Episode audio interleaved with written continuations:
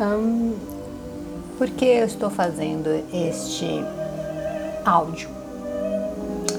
Hum, porque eu queria falar de, do filme Razão e Sensibilidade, mas não exatamente só do filme. É que eu acho que existe muito preconceito em relação a. Eu ia falar sobre filmes de época e até romances mesmo. Eu não sou uma pessoa de ver filme romântico. Aliás, eu costumo detestar filme romântico.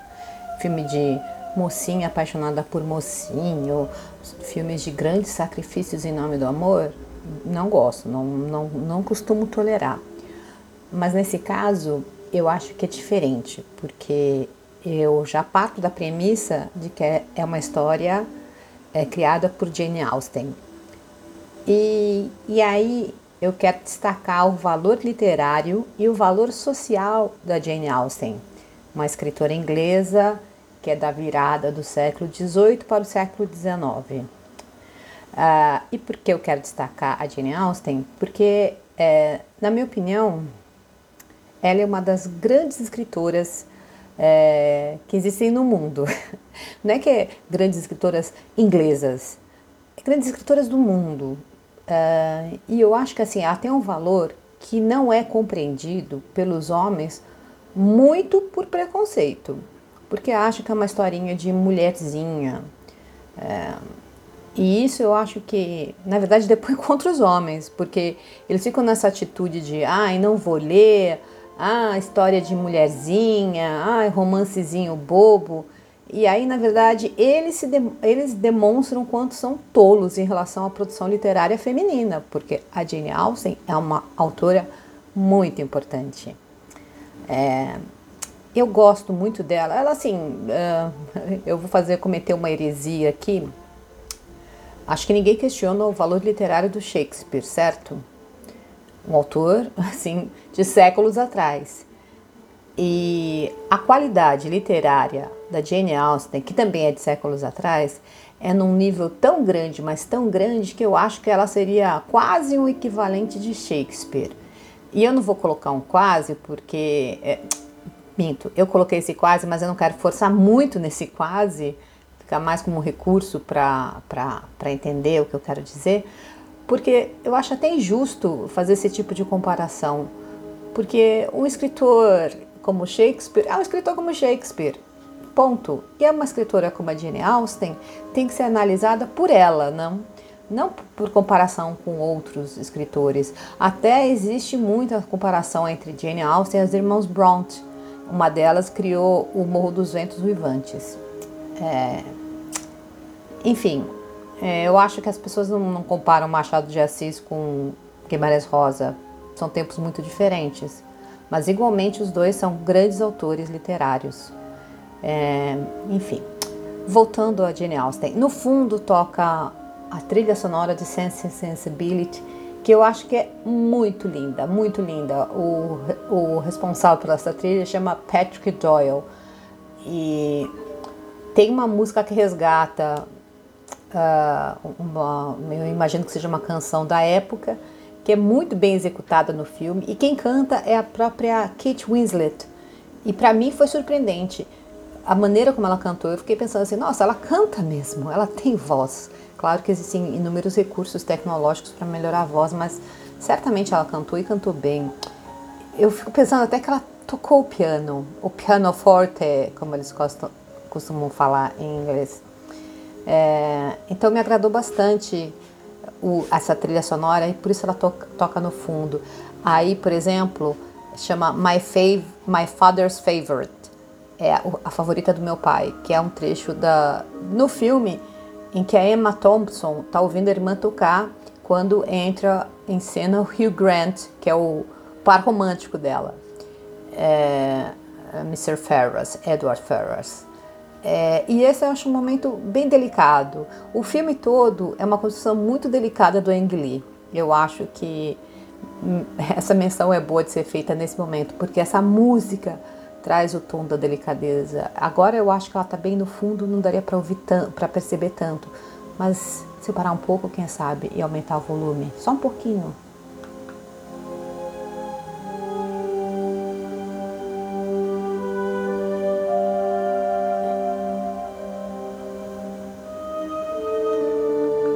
Enfim, é, essa é uma das canções que eu considero a, das minhas favoritas nessa trilha. E é uma composição atual. Uh, atual, ou seja, da época em que o filme foi feito. O filme é de 1995. Enfim, continuando sobre a Jane Austen e sobre o filme em si. Eu acho esse filme muito bem construído é, e traz um, uma razão, uma versão de razão e sensibilidade o livro de uma maneira que casa com o que eu idealizava. Tem até uma outra cena que eu não faria daquela maneira, mas para mim tá tudo bem. Eu acho que no, na análise geral é um filme muito bem construído. Sobre filmes de época, eu acho que também é um pecado é, colocar todos na mesma, na mesma bacia, vai, vamos colocar assim. Porque tem filmes de época que são realmente entediantes. Mas tem outros que são tão bem construídos, tão bem construídos, que eu acho que assim, é como você. É, é como se você fizesse uma viagem no tempo. A constituição, a reconstrução, uh, não só de figurinos, e, e figurinos eu acho que é uma parte que Hollywood vai muito bem, né? Mas é a atmosfera, eu acho que na Europa dá para você fazer isso, porque você pega aqueles antigos castelos, aquelas antigas propriedades dos grandes, uh, dos grandes marqueses, marqueses, enfim, dos grandes títulos uh, da nobreza e, e dá para você encenar uma história nesses ambientes, né? Você consegue reconstituir, é, mas há um cuidado assim que eu acho admirável ver esse filme por esse prisma. Então, assim, não consideraria é, inteligente é, desprezar um filme apenas porque a gente acha que filmes de época são entediantes. Nem todo filme de época vai ser entediante. E aliás, um filme de época, o quê? É o quê? Até um filme é, no futuro seria um filme de época. Acho que a gente tem que dar um certo desconto. Mas por que, que eu acho que vale muito a pena ver esse filme? Uh, eu queria falar, vale muito a pena ler os livros da Jane Austen, mas aí, assim, para mim já é óbvio que vale muito a pena ler os livros de Jane Austen, mas enfim, por que eu acho que vale muito a pena ver esse filme? Porque ele faz uma reprodução bastante digna do que o livro propõe. E o que o livro propõe, como maior parte, como todos os livros, acho, eu não, não, li toda, toda a obra, eu devo ter lido 90% da obra da Jane Austen. Mas como, assim, a, a maior parte da obra da Jane Austen, o que ela faz? Ela faz crítica de costumes. Ok, o que é crítica de costumes? Parece bem vazio, não? É, Jane Austen, mulher, escritora, escreveu seus livros em torno de 19 anos, 20 anos, por aí. Na idade que devia estar casada, pelo menos pelos padrões da época. E o que ela faz? Ela escreve com uma fina camada de humor satírico, com sarcasmo bem controlado, aplicado como se fosse o sal que a gente coloca na comida e que não quer exagerar. Ela descreve e critica é, padrões de comportamento para as mulheres na época. Então, ela ironiza muito e, e, com humor, um humor muito delicado, não dá para perceber tão claramente. É, por exemplo, ela fala muito das mulheres que tinham de casar, porque para elas não restava outra coisa a não ser casar, exceto se fosse uma grande, sei lá, uh, enfim, condessa, enfim, aquelas, aqueles títulos muito pomposos que passavam para algumas mulheres, que eram mulheres riquíssimas. Mas tirando essa situação, que nós podemos muito bem presumir que acontecia com poucas mulheres, a grande parte das mulheres era condenada a casar. E condenada eu, eu acho que é o verbo, é o verbo certo, é, porque é, as mulheres era relegado esse papel de ser mãe e esposa, de ser aquela que vai dar, gerar a futura, a futura leva de Smiths, de, enfim, Calston, todos esses nomes aí que ficaram que são meio tipo os nossos Silvas, ah, elas tinham de casar jovens para poder ter os filhos, né? É, muitas vezes elas tinham que trabalhar que nem umas escravas talvez não seja bom falar escravas. Bom, enfim, mas tinham que trabalhar muito duro porque, é, enfim, é, tinham que dar conta não só da casa, como um pouco acompanhar a educação dos filhos. E aquelas que tinham um pouquinho mais de dinheiro, que não eram aquelas que viviam nas margens da sociedade, mas que mesmo assim não eram ricas, ainda tinham de parecer é, saber dançar, saber ter prenda, saber tocar um pouco de piano, saber um pouco de poesia. Por quê? Porque elas tinham que agradar aos homens. E é isso. Um dos livros da Jane Austen, que é o Orgulho e Preconceito, abre lá dizendo que toda mulher sabe que é preciso casar para, enfim, que o que o futuro, que a que a, o propósito da mulher é casar.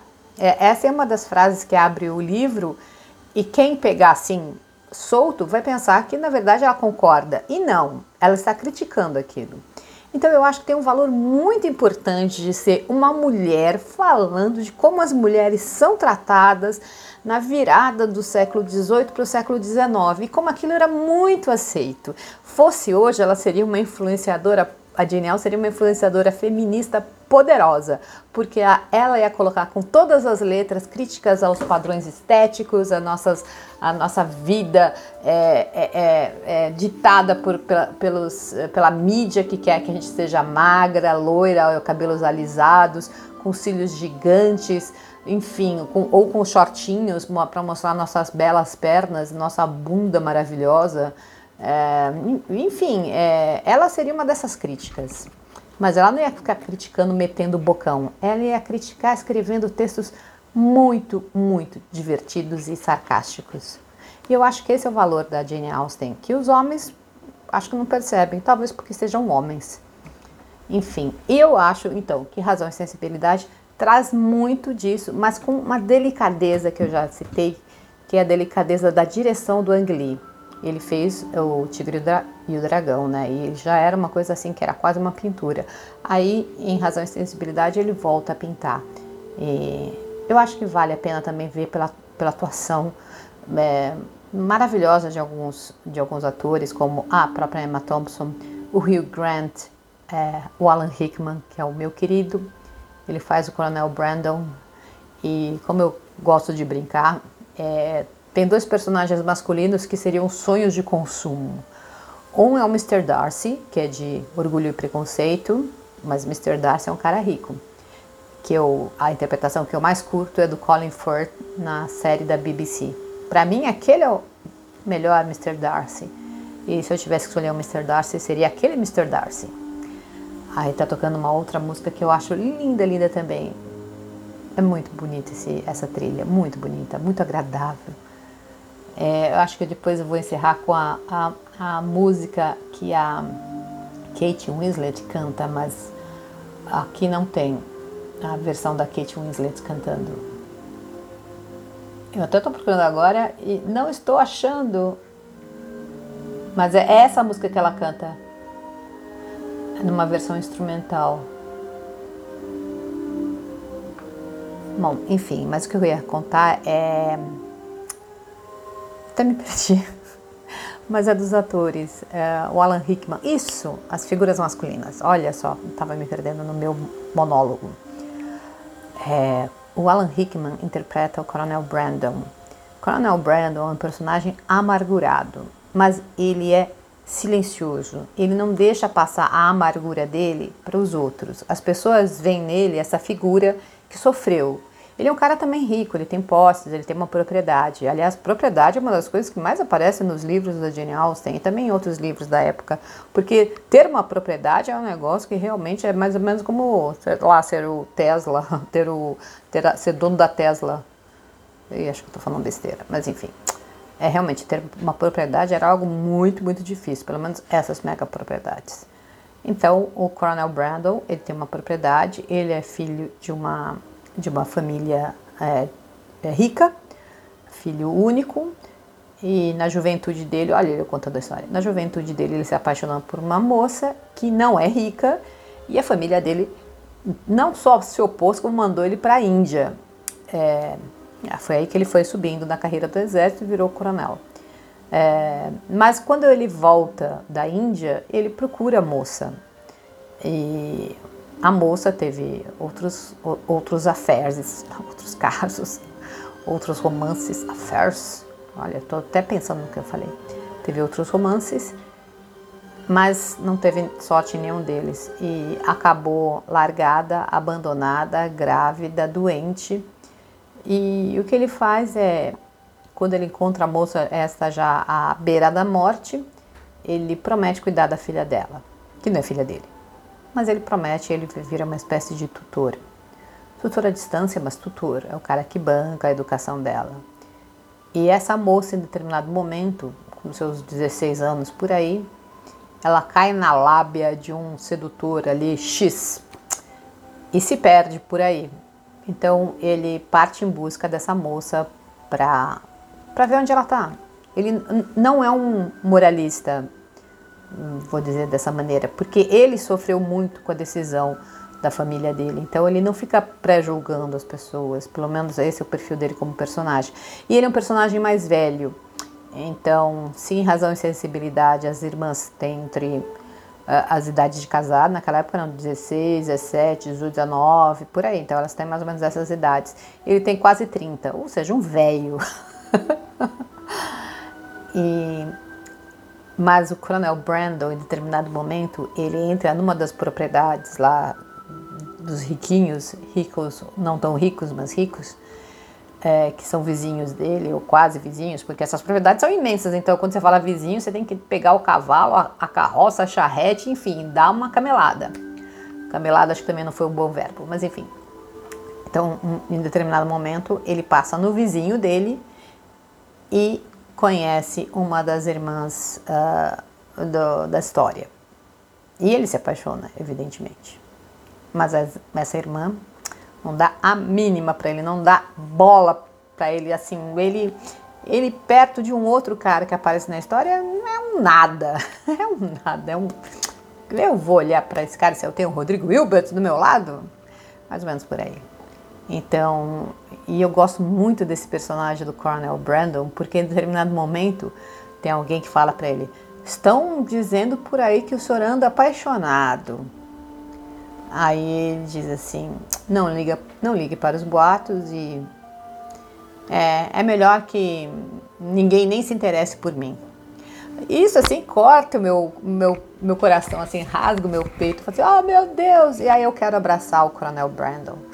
É, então por isso eu, eu acho que ele é um, uma figura que eu, que eu falo assim, ah, eu quero um Coronel Brandon. Não por ele ser amargurado, triste e achar que ele não merece o amor de ninguém, mas porque ele dá um, uma transformada na história que é, que é muito bonita. Ele, no final das contas, se mostra uma, uma pessoa generosa, quase ao extremo. E acho que é por isso que eu gosto tanto do Coronel Brandon. Ah, outro trecho muito bom da trilha. É, realmente é muito bom. Eu passaria horas ouvindo essa trilha. Bom, mas vou mudar de assunto porque é, eu quero encerrar essa parte da, deste áudio falando assim que eu acho que então o filme merece ser visto com olhos sem preconceitos. Não vou dizer que é preciso é, segurar a onda quando você acha uma parte entediante, porque, enfim, é um filme de época, tem romance sim, mas eu acho que vale muito a pena prestar atenção nas críticas sociais feitas na história. Acho que vale muito, muito mesmo. É, se, se a pessoa que se a, se a, pessoa vendo esse filme for mulher, acho que ela vai entender mais do que um homem. Então, parodiando lá o Atticus Finch do o Sol é para, o Sol, para, não, o Sol é para Todos, acho que é preciso calçar os sapatos da pessoa para tentar sentir, sentir um pouco do que, do que a história conta. Vai ser engraçado vestir as roupinhas das personagens, as roupinhas das personagens femininas. Mas, mas vale a pena.